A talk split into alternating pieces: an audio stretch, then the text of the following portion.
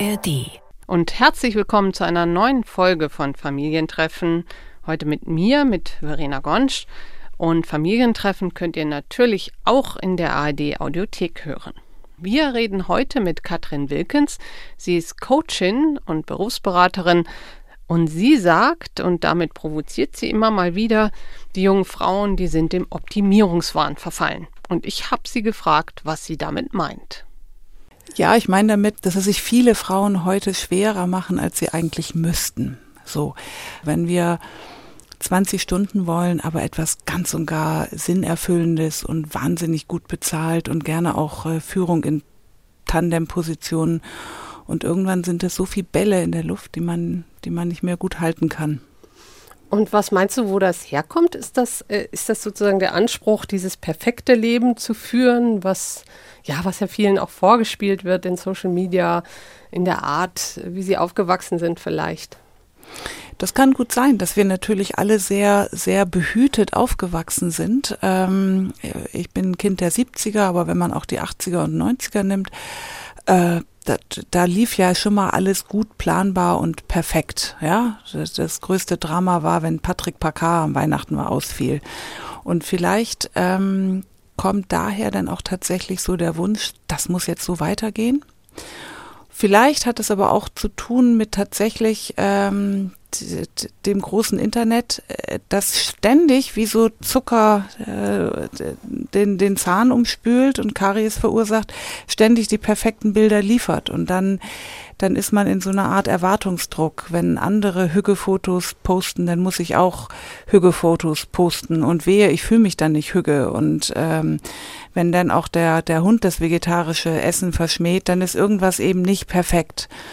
Also ich glaube, wir müssen Kompetenzen erlernen, uns vor diesem Perfektionismus Wahn wirklich radikal ein bisschen davon zu kastrieren und, und abzugrenzen.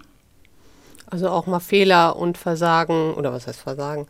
Dinge, die mal nicht klappen, einfach menschliche ja. Qualitäten zu akzeptieren. Eins der schönsten Kulturereignisse der letzten Jahre finde ich ja wirklich die Fuck-Up-Nächte, die das zum äh, Kulturevent erheben, das Scheitern und wo man hingeht und das beste Scheitern des Abends kürt.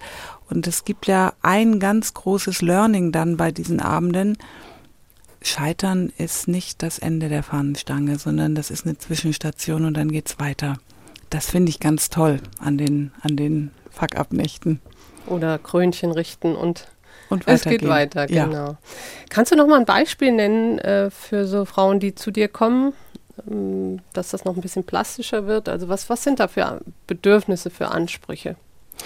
Zum Beispiel ist da die ähm, 45-jährige Lehrerin oder ähm, 50-jährige Lehrerin, der einfach der Schulunterricht immer noch Spaß macht, aber die zunehmend an so äh, Anspruchsdenken von Schülern und Eltern auch zerbricht. Oder es ist die die Ärztin da vielleicht, die sagt, ja, mein Großvater war Arzt, mein Vater war Arzt, aber wenn ich ehrlich bin, ekel ich mich vor nackten Körpern oder es ist die äh, Marketing-Expertin da, die sagt, ich hatte früher wahnsinnig tolle Projekte und hatte auch schon mh, mm, Führungsverantwortung für ein, zwei, drei, zehn Mitarbeitern. Jetzt mit 20 Stunden und kleinem Kind geht das gar nicht mehr so. Und auf einmal kommt mir das so wahnsinnig sinnentleert und langweilig vor. Und es muss doch noch irgendetwas anderes geben. Es gibt auch Frauen, die kommen tatsächlich schlicht an und sagen, ich weiß überhaupt nicht, wer ich bin in meiner beruflichen Identität. Helfen Sie mir zu finden, wer ich bin. Es hat nichts mit meinem Lebenslauf zu tun, auch nichts mit meiner Karriere, äh, sondern ich möchte gerne wissen, wofür ich stehe. Und äh, dann gibt es natürlich auch viele, die schlichtweg Arbeitsbedingungen haben, die mit kleinen Kindern gar nicht so unbedingt äh, vereinbar sind und die sagen, ich brauche einen Plan B brauche einen Plan B, wenn ich jetzt nicht in, in zwei Jahren Tinnitus haben will oder äh, wirklich, wirklich auf Felge gehe. Und das merkt man, das merkt man im Gespräch schon auch. Und was machst du dann? Was kann man dann raten? Oder es geht ja beim Coaching auch nicht mal um Raten, sondern es geht ja darum, dass sie selber herausfinden, was vielleicht eine andere ja. Lösung ist. Muss es dann immer gleich ähm, also streng genommen, Neue sein? streng genommen machen wir kein Coaching, weil tatsächlich ähm, wir unseren Kunden Meinung zumuten. Ich sage schon, wenn ich das Gefühl habe, äh, nach meinem Dafürhalten arbeiten sie wirklich viel, viel, viel zu wenig, dann haue ich das raus. Weil ich glaube, das ist ein Teil von, von, von dem Produkt, das Kunden bei mir auch einkaufen, dass wir denen Meinung zumuten. Im Guten wie im Schlechten, aber sollen wahrhaftiges Gespräch geben. So, und wenn, wenn du jetzt fragst, ähm, was machst du in so einem Fall, dann würde ich zuerst, glaube ich, immer einen großen Kaffee holen und viel Schokolade und erstmal äh, Raum geben, so diesen ganzen Schmodder, den man hat, ähm, loszuwerden. Und dann kann man so ein bisschen gucken, wie Märchen, die Guten ins Töpfchen, die Schlechten ins Kröpfchen und wie, wie kann man, wie kann man aus dem, was wir Gutes in die, auf, auf die eine Seite packen, was kann man daraus noch, noch bauen? Was für eine Perlenkette kann man daraus ziehen? Mhm. Aber dahinter, und äh, das ist, glaube ich, so dein Eindruck, steckt so das Gefühl, ähm, ich muss eigentlich in jeder Lebensphase doch zufrieden sein mit dem, was ich habe. Es muss funktionieren und es muss auch beruflich immer wieder auch eine Herausforderung sein. Äh, ist das eine Überforderung? Ich glaube, wir Frauen überfordern uns erst recht in der jungen Mütterzeit ganz extrem, weil wir ja auch wirklich ganz viel ähm, toll den Kindern zugewandt sind. Das ist eine tolle Errungenschaft, aber geht manchmal auf unsere eigenen Kosten so. Und wir wollen einfach auch gesundheitlich wirklich fit sein. Wir wollen Karriere machen. Wir wollen eine Partnerschaft führen, die nicht nur auf dem Papier eine Partnerschaft ist. Und ähm, wenn ich so weiter anfange und aufzuzähle, dann wird das irgendwann zu viel und äh, da muss man dann Mut zur Lücke haben und beweisen. Manchmal gilt tatsächlich von, von dem Komponisten Hindemith das große Prinzip Tonschönheit ist Nebensache. Hm. Das muss oder man auch so gucken. Oder das biblische Wort, alles hat seine Zeit vielleicht auch? Ja, alles hat seine Zeit und ähm, wer Zufriedenheit und Glück, vielleicht eher Glück, allumfassend und immer und ubiquitär sucht, der wird es meistens eher nicht. Also versuche ich auch ähm, unseren Kunden nahezulegen, dass sie eher nach Zufriedenheit suchen sollen als nach Glück. Das ist ja immer was ganz Flüchtiges. Hm. Wenn wir jetzt mal die Ärztin nimmt, die merkt, es ist irgendwie doch nicht meins. ja, das, das, war schwierig. Weil was kann man denn da noch machen? Also da kann man ins, in die Verwaltung vielleicht gehen. Ne? Naja, die Ärztin ähm, die sich vor dem Patienten geekelt hat, die muss man erstmal radikal vom Feindkontakt befreien. Ich glaube, so kann man das sagen. Da muss man auch nicht kommen und sagen, oh, geht nicht eine Kurklinik oder eine Privatklinik. nackt ist nackt. So.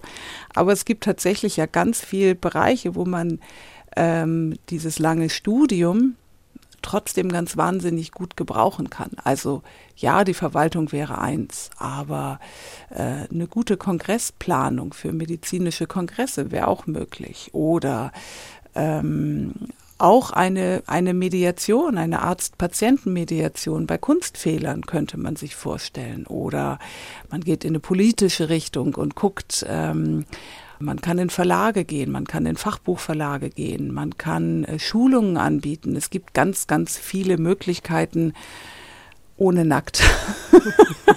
ohne nackt. Ja, unterm Strich bleibt wahrscheinlich schon die Erkenntnis, äh, dass es natürlich in beruflichen Lebensjahren auch mal Phasen gibt, wo man vielleicht ähm, aushalten muss, weil der Kollege gerade nicht so nett ist, wie man meint, oder das Team oder ja, wo es vielleicht ja. auch mal darum geht zu gucken, was, was könnte ich vielleicht perspektivisch in fünf Jahren ändern, aber nicht jetzt nach zwei, drei Jahren schon wieder, wenn ich gerade angefangen habe. Also ich finde, einen blöden Kollegen muss man nicht aushalten. Ähm, jede, jede Richtung, die so in, in, ins Mobbing geht oder so, da darf man auch gut eine Kerbe reinschlagen und sagen, äh, das bin ich nicht, da gehe ich weg. Mm, und ich glaube, der heutige Arbeitsmarkt lässt das ja zu, dass man wirklich sehr, sehr wählerisch sein darf. Aber man soll, glaube ich, das Wählen mit ein bisschen Strategie machen und sagen, okay, wenn ich im halben Jahr weg sein will, was sind denn die Schritte dahin? Also nicht erst kündigen, sondern vielleicht erst einen Plan haben, weil man dann auch ein bisschen gesättigter und ruhiger und ähm, zufriedener gehen kann. Mhm. Du hast jetzt von äh, Frauen erzählt in den 50ern, aber auch in den 30ern. Mm, auch sehr junge Frauen kommen zu dir, die sagen, ich will mal gucken, in welche berufliche Richtung es geht. Ja, äh, junge Frauen wollen immer Psychologie, äh, junge Männer wollen äh, BWL und Jura. Und wenn man dann sagt, hey, es gibt aber noch so was anderes wie Meteorologie oder äh, Quantenphysik oder Wetterkunde kannst du studieren oder äh, nee, nee, nee. Also junge Leute wollen sehr auf Sicherheit und dann muss man immer gucken, ist um jetzt mal bei den Frauen zu bleiben, die Psychologie tatsächlich etwas, was sie nährt? Oder studieren das auch viele oder möchten es studieren, sich aneignen, um sich selber kennenzulernen? Das ist nämlich häufig ein anderer Wunsch, der dahinter steckt. Ja, und wie sieht so ein Berufsalltag dann aus, nicht? Ja, also muss man ja auch können mit so Versehrten und tatsächlich auch ähm, mit einem hohen Lebensnörgelpotenzial. Das muss man halten und aushalten können. Deswegen, ähm, ich war mal auf einer Berufsmesse und da, da habe ich dann, glaube ich, ab 12 Uhr mittags allen Mädchen, die an den Stand kamen oder jungen Frauen, die, die, da habe ich schon so entgegengebellt. Nein, du machst nicht Psychologie, nein. Aber ich habe doch noch gar nicht gesagt, was ich studieren wollte.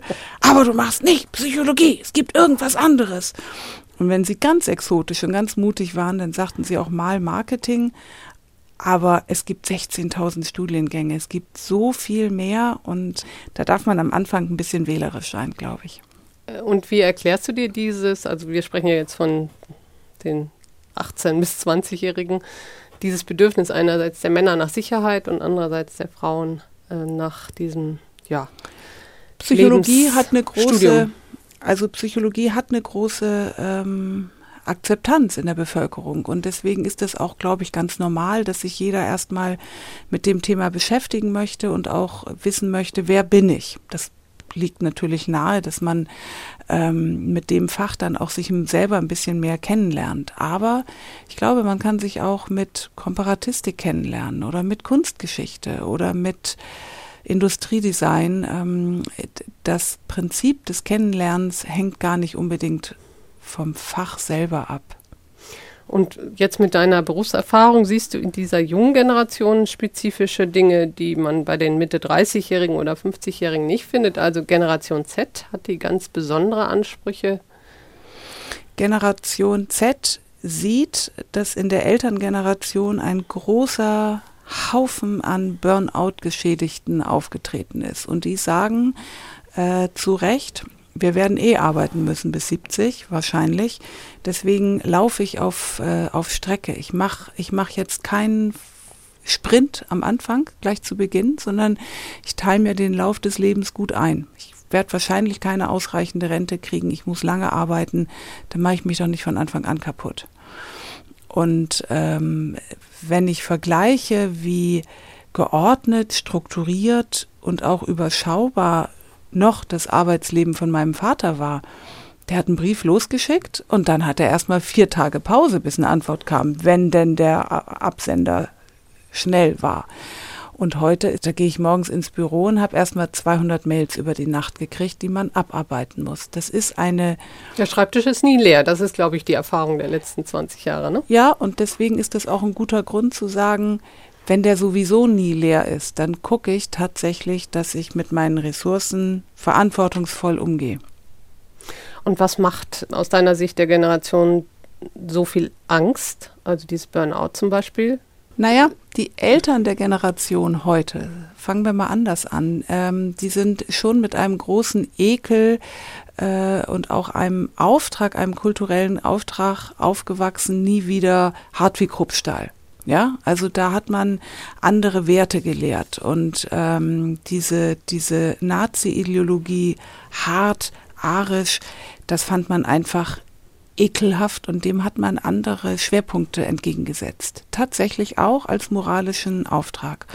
Und dass dann die daraus wieder entstehende Generation generell vor ähm, blödsinniger Anstrengung zurückzuckt. Das kann ich gut verstehen, weil es ist ja nicht so, ich finde, die jungen Leute heute sind in vielen ja auch viel anstrengungsbereiter, als wir das waren. Ich hätte mich mit 19 nicht oder mit 21 nicht auf eine Straße geklebt. Ich hätte dazu nicht die Eier gehabt, ich hätte dazu nicht die politische Standhaftigkeit gehabt und ich hätte auch schlichtweg, ja, ich hätte den Mut nicht gehabt. Also die sind heute für das, was ihnen wichtig ist, sehr, sehr, sehr anstrengungsbereit. Aber der Beruf gehört jetzt nicht mehr dazu, ähm, dass darüber die gesamte Identität ab, abgekaspert wird. Vor allen Dingen, wenn sie nicht verstehen, was sie da eigentlich machen sollen und wenn das sozusagen langweilige Stunden sind, die man irgendwo im Büro es ist hinter sich bringen muss. Ne? Es ist ein entfremdeteres Arbeiten, es ist nicht so ein selbstwirksameres Arbeiten wie früher. Es ist häufig ein, ich bin im System und kann auch schnell ausgetauscht werden. Ähm, und da führt natürlich auch ein bisschen die höhere Teilzeitquote dazu, dass man gar nicht mehr die Kollegen standardmäßig 30 Jahre gegenüber am Schreibtisch steht. Mal ist er da, mal ist er nicht da, mal ist er zu Hause, mal ist er nicht zu Hause. Also dieses äh, Gefühl der Kontinuität, was unsere Eltern noch eher hatten im Beruf, das ist ja komplett weggebrochen. Mhm. Andererseits hat das natürlich auch wahnsinnige Vorteile, nicht? Also sowas wie Homeoffice äh, bietet einem ja, ist ja auch eine Errungenschaft, sage ich mal, der jungen Leute, die jetzt vielleicht Ende 20 sind, ne, dass sie gesagt haben, also nee, das muss schon besser vereinbar sein mit Job und Familie. Und Manchmal ist Homeoffice eine Errungenschaft, wenn es nicht heißt, ich passe auf die Kinder auf und arbeite gleichzeitig, weil dann kommt nämlich tatsächlich schon auch wieder dieses Überarbeitungsgefühl. Also es kann auch vorteilhaft sein, zur Arbeit einfach das System zu verlassen. Ich muss mich anständig normal anziehen. Ich muss ähm, ge gepflegte Umgangsformen haben, wenn ich in ein Büro komme und mit Kollegen rede. Und dann zum Feierabend kann ich aber auch genau dieses System wieder verlassen. Also prinzipiell und immer und unter allen Voraussetzungen finde ich nicht, dass Homeoffice gut ist. Jetzt hat diese Generation ja mehrheitlich auch Eltern, mit denen sie sich ja im Gegensatz, sage ich mal, zu den jetzigen Boomern deutlich besser verstanden hat als mhm. die Boomer mit ihren Eltern und es offensichtlich ja nicht so diesen Generationen-Clash gibt wie früher. Wie nimmst du das wahr? Gibt es trotzdem Streitpunkte außer über die Anzahl der Arbeitsstunden? Ich glaube, die Eltern sind sehr viel vorsichtiger äh, im Verletzen wollen, vorsichtiger im eine Meinung raushauen wollen. Das fällt mir schon auf, dass die Älteren sich mehr zurückhalten. Mm, und dass es auch dadurch mehr so ein, ja, manchmal so ein freiwilliges WG-Leben hat, wenn, wenn die Familien zusammenleben. Also früher war das ja so, dass der Vater, der Patriarch, erziehen wollte bis zum allerletzten Atemzug, manchmal sogar noch bis darüber hinaus, wenn er ein komisches Erbe irgendwie sich ausgedacht hat. Mm, und heute versucht man tatsächlich gleichberechtigter mit den Kindern zu sein. Weil es in der Generation vorher ja auch viel Streit, Stress und sogar Kontaktabbrüche gegeben hat. Ne? Das wollen die Eltern natürlich. Das vermeiden. wollen die Eltern nicht und das ist ja auch ähm, tatsächlich nicht selig machen, das finde ich, den Kontaktabbruch. So. Ich glaube, wo Eltern ein bisschen mehr staunen, ist diese große, große Sinnsuche. Da glaube ich, dass ähm, Ältere, die arbeiten, das gar nicht so immer als Allerwichtigstes empfunden haben. Ich glaube, die staunen über die große Lässigkeit, mit der junge Leute heute sagen, ja, pf, arbeite ich halt nur 20 Stunden. Uns kommt das bieder und spießig vor, ja. Und die, für die jungen Leute ist es lässig, weil die sich danach noch mit den Freunden treffen können. Und ich glaube, also so die Konflikte, die schwelen zwischen diesen beiden Attributen. Ist das jetzt lässig oder ist es nachlässig, weil sie gar nicht an sowas Wichtiges wie die Rentenvorsorge denken? Wenn jemand aus dem Studium kommt und sagt, ich fange mal Teilzeit an, das ist schwer, dann äh, tatsächlich für die eigene Rente was zurückzulegen. Gucken wir noch mal ein bisschen ähm, aus der Metaebene. Jetzt haben wir ja eine Gesellschaft, wo wir doch relativ viele Boomer noch haben, die kurz vor der Rente stehen oder jedenfalls vor einem gewissen Rentenalter. Wir haben einen Fachkräftemangel, also wir haben sehr wenige Menschen, die jung sind. Wir haben nur sieben, knapp acht Millionen zwischen 15 und 25. Was meinst du, wie, äh, wie wird sich das entwickeln? Können die sozusagen die Bedingungen ähm, vorgeben, weil sie sind ja, wir brauchen sie ja, oder äh, wird sich das Arbeitsleben dann so stark wirklich auch verändern, dass es sehr viel mehr im Homeoffice, Remote, im Teilzeit oder ist es eigentlich gar nicht so denkbar? Ich denke, wir stehen vor einer ganz riesigen äh, Arbeitsrevolution. Da sind wir uns tatsächlich noch nicht so ganz im Klaren darüber. Ähm, man geht davon aus, dass bis zum Jahr 2030 85 Prozent neuer Berufe entsteht, von denen man heute noch gar nicht weiß, dass es sie gibt. Das finde ich unvorstellbar, weil ich denke, huch, was sind denn dann die restlichen 15? Da bleibt ja außer Bestatter und äh, weiß ich auch nicht, Klavierlehrer, da, was bleibt denn da übrig? Krankenschwester, was sind denn die Berufe, die wirklich in diese knappen 15 Prozent noch reinpassen und welche lassen sich alle schon dann auch in ein paar Jahren durch KI ersetzen?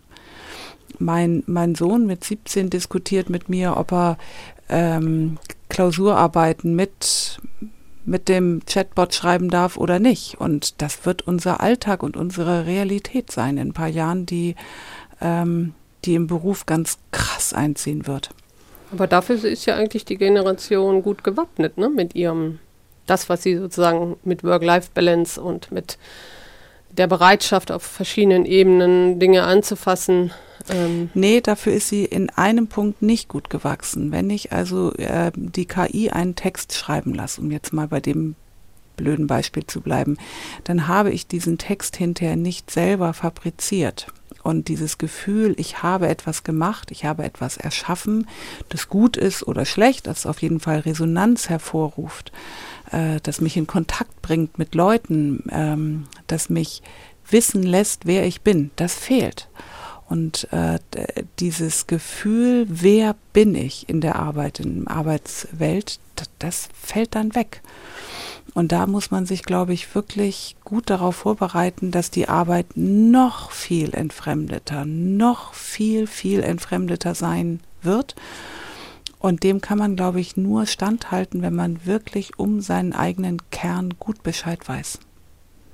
Und sich da sozusagen stärkt mit. Ja, ja. Eigentlich machen sie dann genau das Richtige. Ne? Mit dem mit vielen Familie, Psychologie studieren, ja. Mit Hobby, mit und der Familie, mit dem Rückzug in die Familie auch, ähm, weil das ja immer, mir hat mal eine Kundin gesagt, der Job liebt sie nicht zurück.